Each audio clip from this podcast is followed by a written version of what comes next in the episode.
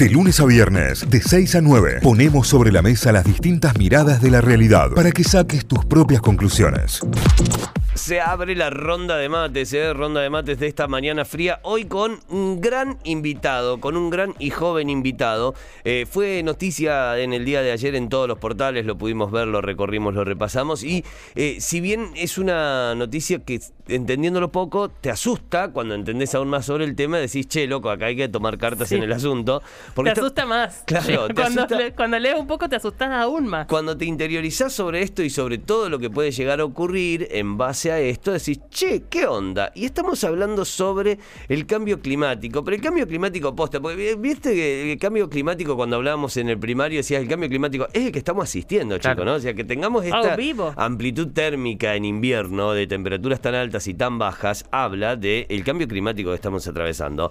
Bueno, en la tarde de antes de ayer, y por eso fue noticia ayer en todos los portales, el grupo intergubernamental de expertos sobre el cambio climático de la ONU, de la Organización de las Naciones Unidas, emitió un informe, es un informe completísimo, es el informe más completo hasta el momento, en el cual la temperatura en eh, 2030, o sea, en 8 años, estamos hablando 8 años y medio, 9 años, en menos de 10 años, en menos de una década, la temperatura global alcanzará 1,5 grados centígrados eh, más alto, o sea, será más alta, aumentará el promedio de esta temperatura global, estamos hablando, desde la temperatura más fría registrada en el Polo Norte a la temperatura más alta registrada en algún lugar de África o de Asia, que siempre por lo general el termómetro marca la temperatura más alta.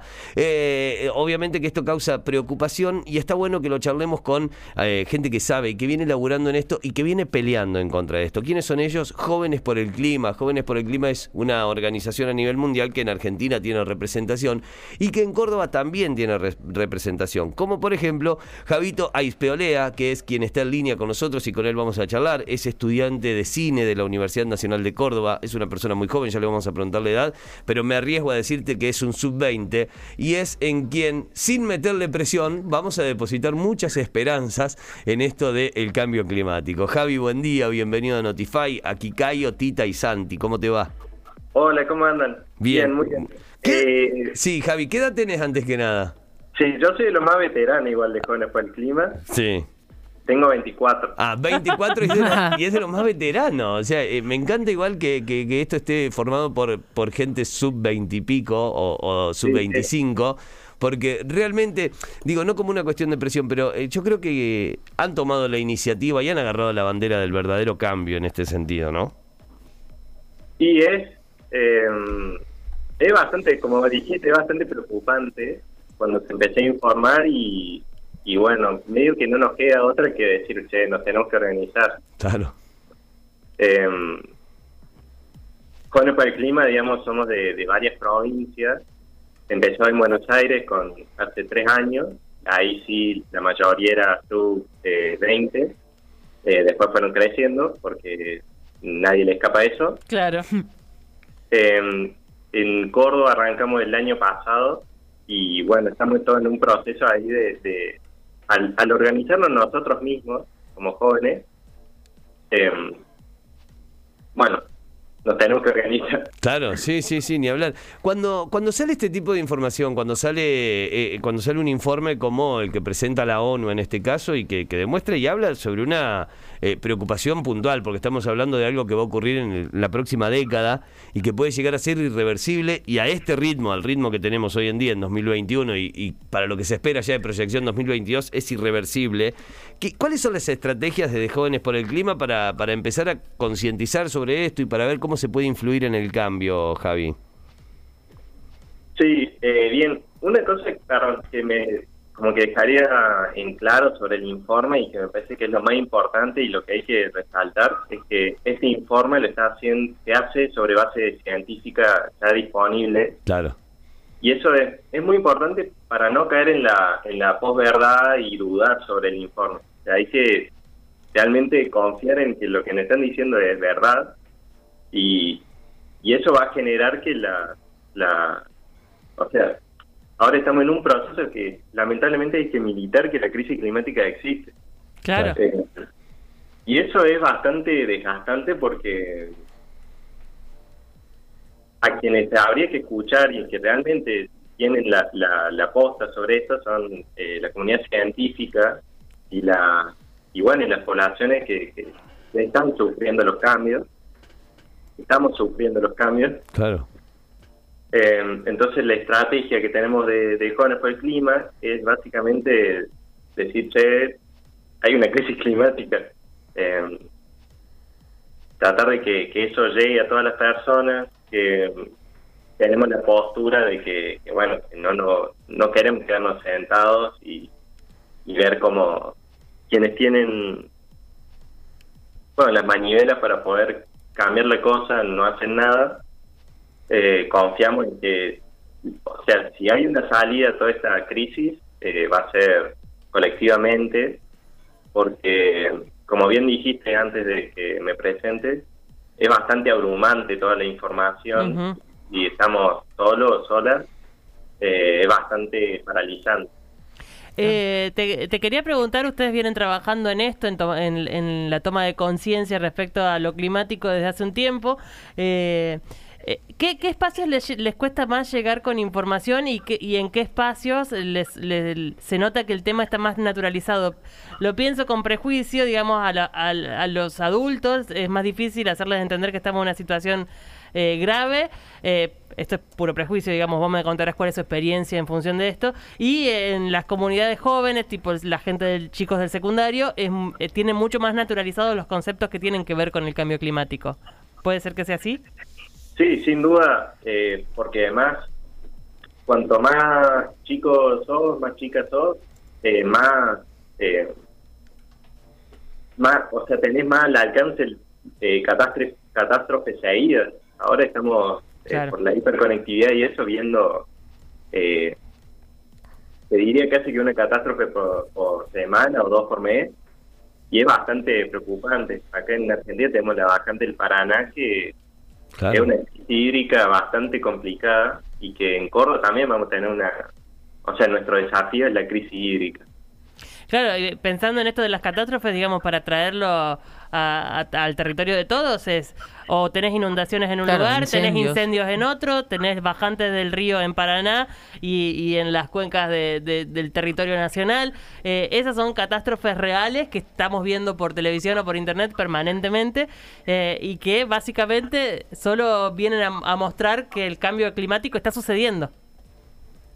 Sí, sin duda está sucediendo. Es, no es algo que, que es del futuro. Antes se decía que era para el 2100, después para el 2050, ahora es para allá, digamos. Claro. para el 2030. Hoy los estudios, Claro. eso, hablan de la década del 30. ¿Santi?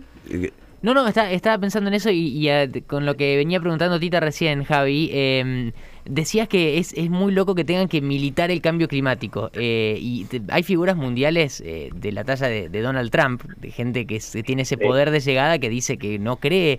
¿Por qué creen que ustedes pasa eso? Porque decías que de los chicos eh, tienen más llegada, pero ¿por qué creen que, los, que, que no- en otros ámbitos no se puede comprender esto que es hasta tangible? Eh, bueno, a ver, creo que no soy un experto en psicología ni nada, pero digamos, hay un negacionismo eh, muy zarpado en mucha parte de la sociedad. Y después hay algunos intereses que, bueno, que no quieren, lógicamente, como ceder eh, ciertas, digamos, posiciones. Pero o sea, básicamente, digamos, y análogamente, la humanidad se estuvo comportando como si, si tuviésemos apendicitis o algo así, una- algo jodido y que seguimos, seguimos como si nada laburando porque, bueno, eh, no sé, no le dimos mucha importancia y ahora nos acaban de dar un parte médico y, Claro. sí, y hay sí. que, bueno, Y es mucho más grave, ¿no? Y claro, y es mucho más grave de lo que se creía el diagnóstico en, en ese sentido. Javi, la, la última que te quiero hacer, hace un tiempo también conocíamos que a partir de julio, el, el séptimo mes del año, o sea, con cinco meses por delante, a partir del 26 de julio creo que fue exactamente la fecha, entramos en lo que se conoce como el default ambiental. O sea, ya hemos consumido todos los recursos que el planeta tenía generados para 12 meses, los consumimos en menos de 8 meses. Digamos, eh, todo lo que consumamos de aquí en adelante es eh, recursos que le vamos a estar robando al planeta y que eh, en algún caso no se los vamos a poder devolver porque estamos gastando a cuenta encima, ¿no? Estamos, estamos Claro. como Argentina y la Claro. deuda casi. Sí. Eh, eh, ¿Qué significa eso en, en términos reales? Digo, ¿qué significa eso en términos de ambiente? Porque eh, si uno lo ve así y lo empezás a ver, es grave, ¿no? Si, si- si lo ves como una cuestión de, de recursos que tenés disponible y que gastás. Pero ¿qué significa en términos reales? Sí, e- eso es muy grave y viene sucediendo ya hace varios años. Eh, no es que hay un banco de recursos que nos va dando los recursos y los vamos usando, sino que hay un, la, la Tierra tiene una capacidad de regeneración de todos esos recursos y lo que sucede es que ocupamos, digamos, y utilizamos todos esos bienes comunes, o sea, toda la capacidad que ya tiene la Tierra para regenerarla en un año ya lo usamos. Entonces todo lo que estamos sacando es como sacarle a algo que no se no se regeneró ni se va a regenerar Claro. y que es peor porque cada vez que saca hay menos capacidad de regeneración. Claro. Sí, sí, Eh, Y tiene una base que es el, o sea, y algo que digamos que también es postura nuestra, es que el, a ver, el humano no es el, el no es destructivo en sí el humano como como individuo y especie, sino que hay alguna eh, lógica y, y, y, bueno, dinámica que sí son destructivas y esas son las que hay que cambiar y que necesitamos cambiar urgente. Algunas prácticas que estamos reproduciendo, como por ejemplo, y que y que todos necesitamos hacer. A ver, eh, Sí, sí, sí. La separación de residuos básicos. Definitivamente, Claro. que todos podemos aportar en algo para que eh, el impacto ambiental eh, empiece a reducirse de alguna manera. Eso que parece poquito en casa de separar cuatro cartones porque es lo que juntás en el mes eh, y es un montón. Hay, hay que tomar conciencia de que eso ya es un montón y que, y que lo podemos hacer desde casa Sí. eh, con poquito que sea. Y es después ocuparse, claro, ocuparse un poco cada uno de Claro, ellos, ¿no? y, de- y después de replantearnos toda la, la situación industrial, todo, todas las cosas que se pueden mejorar en función de eh, hacer que sea más eficiente la utilización de recursos, que es lo único que tenemos en este momento. Eh, Bueno, me parece maravilloso. ¿Se pueden acercar los chicos a sumarse a Jóvenes por el Clima? Sí, obvio. Eh, nos pueden escribir por redes. Bien. Es Jóvenes por el Clima eh, ARC, ARC, el, el nacional. Eh, si le hablan, bueno, van a caer en, en el foco que es Córdoba. Claro. También nos pueden hablar por, por el Instagram que tenemos de Jóvenes por el Clima Córdoba. Bien, ¿cómo es el de Jóvenes por el Clima Córdoba, Javi?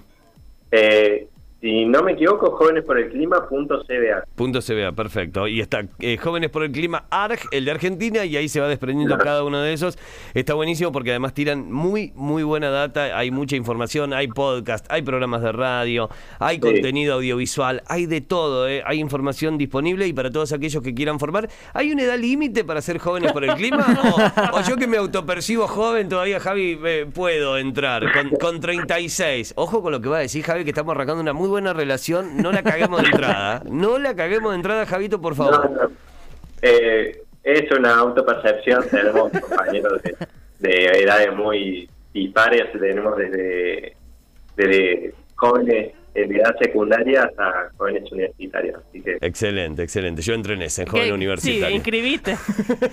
inscribite en algo. Javi, te mando un abrazo, muchísimas gracias. Gracias por el laburo que hacen. Felicitaciones por esto también porque, porque es importante tener, tener la, el empujón anímico, que en este tipo de cosas está bueno también. Y estar peleando contra semejante gigante eh, es muchísimo. Y, y bueno, entre todos podemos aportar para hacerlo. Muchísimas, muchísimas gracias. No, a ustedes muchas gracias. Que tengas buen día. Javito Espiolea es estudiante de cine de la Universidad Nacional de Córdoba, es parte de Jóvenes por el Clima Córdoba y estamos hablando con él porque la ONU emitió un informe que la verdad preocupa y mucho de cara a 2030. Notify, las distintas miradas de la actualidad para que saques tus propias conclusiones. De 6 a 9, Notify, plataforma de noticias.